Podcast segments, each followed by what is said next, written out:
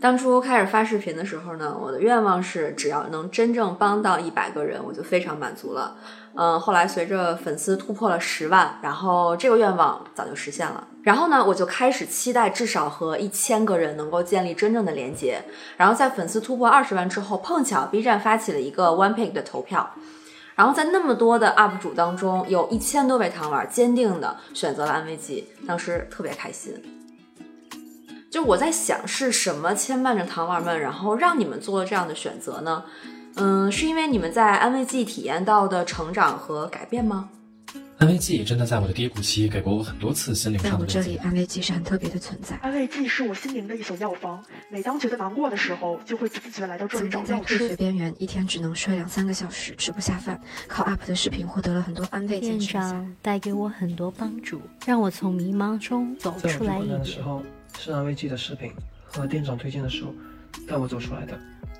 很多糖丸其实都是在低谷期遇到安慰剂的，然后在安慰剂从低谷期走出，开始自我探索的过程。不知道正在看视频的糖丸，你是不是也在安慰剂的帮助下经历了了不起的改变呢？希望可以在弹幕里听到你的声音。就是这个视频发布之后，我是一定会来弹幕区看你们的留言的。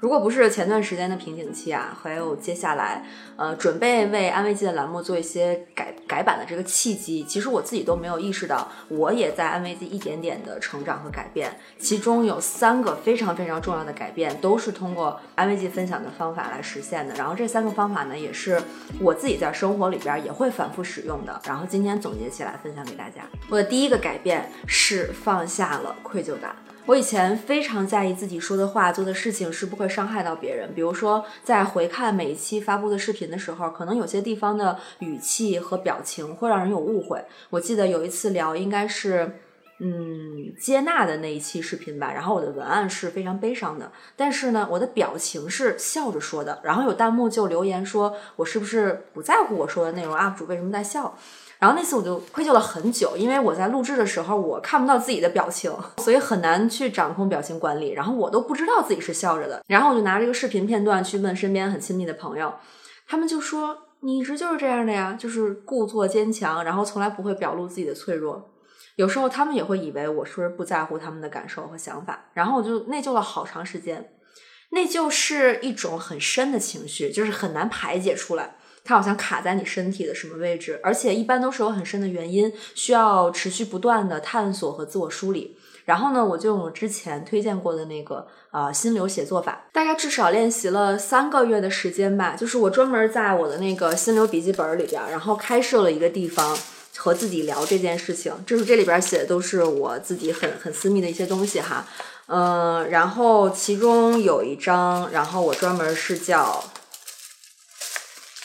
大家能看到吗？叫 Shame Chapter，就是我每次用心流写作法去聊一个问题的时候呢，都会嗯开一个章节叫什么什么 Chapter，然后。呃，当时愧疚这件事情，我就特别想，我就做好准备，就是就把它挖出来，然后看看里边到底是什么东西，然后用三个月的时间，每天就是按照视频里的方法，嗯，去做十五分钟的练习。为什么要限定时间哈？因为自我探索的过程其实是非常消耗的，在你和自己对话的过程当中，然后你的情绪可能受不了，尤其是初次尝试这个方法的话，最好限定一个时间。然后在自我对话的过程当中呢，你会有机会真的站在一个第三视角来理解和接纳自己。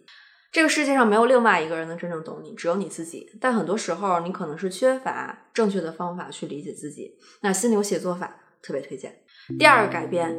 是驾驭了焦虑，就是我是焦虑型的人，然后这个人格特质呢几乎是无法改变的。我也很早就接纳了自己的焦虑，它虽然常常给我带来紧张、带来困扰，但同时也给我带来了激情和效率。只是呢，你要想真正的驾驭它，需要很多方法的加持。我自己最常用的呢就是焦虑可视化这个方法，在去年年终总结里边跟大家分享过，那个视频里边呢是一点零版本。呃，我会把焦虑的事情全部都写在纸上，然后一张纸一个焦虑，然后都贴在墙上。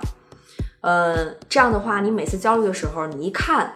那个焦虑墙，你就知道哦，我的焦虑是有限的，是可控的，不过一面墙而已。然后二点零的版本呢，我做了一个升级，因为一年过去了，我需要焦虑的事情翻倍了，我的墙已经贴不下了，所以呢，我就把可视化做了一个两部曲的调整。首先呢，我会找到一个能够有焦虑象征意义的事情，比如对我来说就是凌乱的房间，我一焦虑的时候就什么都干不了了，然后屋子就会越来越乱，然后越焦虑屋子越乱，然后最终它到达一个凌乱的顶峰的时候，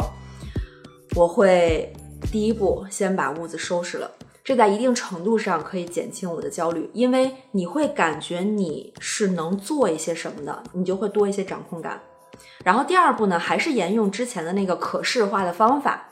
如果你焦虑的事情没有超过十件，贴在墙上是更好的方式。但如果特别多哈，超过十件了。那么有两个方法可以选择，一个是你可以把 n 件事情做一个归类，比如对我来说，创作是一类事情，跑银行是一类事情，就创作底下可能是呃写一个 B 站的文案，然后写一个微信的文案，可能是两件事情，但是它们同属于创作。你用类型去分开，然后这个焦虑的个数就会降低。你还是可以选择把一个类型写在一张纸上，然后贴在墙上。或者，如果你喜欢脑图，我就是最近开始喜欢脑图了哈，因为以前我都特别喜欢那个，呃，笔触感，就是能写在纸上的，能看到的，呃，但是确实事情太多了，然后我就还是。尝试了一下脑图的方式，因为现在脑图有很多软件嘛，然后可以做很很很漂亮的，然后呃可以有一些设计在里面。当然我不是专业的哈，所以做出来的可能就是还是歪七扭八的。但是呢，它能够把我自己心里所想的，也是同样的，能够让你在一个视野里看到，你能看到你所有的焦虑，那这个方法就奏效了。第三个改变是最近刚刚攻克的。隧道效应就是啊，大家说你好你不信，然后说你差你就觉得自己真的很差。因为最近体会特别强烈啊，所以连发了两个视频去分享这个方法。呃，一个是二次叛逆，还有一个是分离情绪。因为这个方法刚刚跟大家分享过，然后在今天视频里边我就不具体说了，大家可以找来最近刚发的两个视频来看一看。总之呢，在这两个方法的帮助之下，我最近就超勇，感觉特别开放，然后整个人特别自由，就是好像看谁都特别可爱，哪怕是那些给出差评的、给出负面反馈的。我没有应激反应了，就是以前是有应激反应的，就是你一看见那个差评，一看见负面的评价，你感觉比如说心脏会停止跳动两秒，然后你可能胃部会有那种。想要呕吐的不适感，或者是身上会起鸡皮疙瘩等等之类的，就是应激反应是会让你产生生理反应的。但是现在没有了，我好像就是没有什么地方再需要我是需要小心翼翼的、如履薄冰的去试探的，就是想做什么，然后就列一个计划，然后就放开去做。我就在想哈，对我非常有帮助的方法。也一定能够帮到大家，因为我自己对于心理方法还是很挑剔的，毕竟自己就是这个专业的嘛，所以一般的方法也很难入眼。那为了更好的分享给大家呢，我把这三个方法重新梳理了一下，然后做成了一个工具包的链接。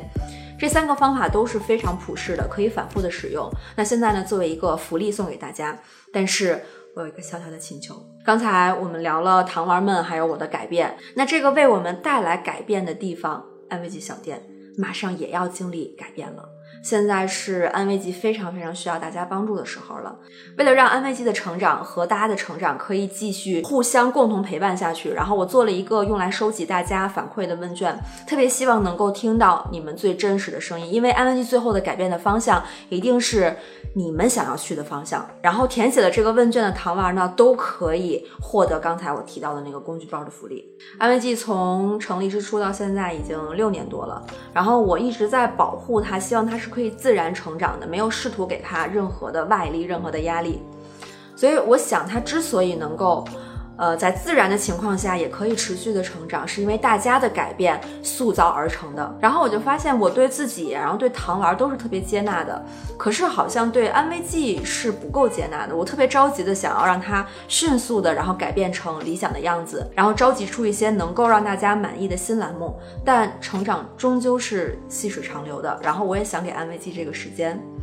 不过我我还是按捺不住我的兴奋哈，呃，我从问卷里挑了一些我自己特别迫切的想要跟你们在视频里聊聊的话题，然后大家想到什么呢，就可以随手在弹幕里告诉我。我自己本身呢是一个特别喜欢幻想的人，然后我特别想知道，在大家的想象中，大家可以闭上眼想一下哈，安慰剂如果是一个人、一个物品、一个动物，或者是任何什么东西都可以。你想到的，你在脑海里想到的是什么？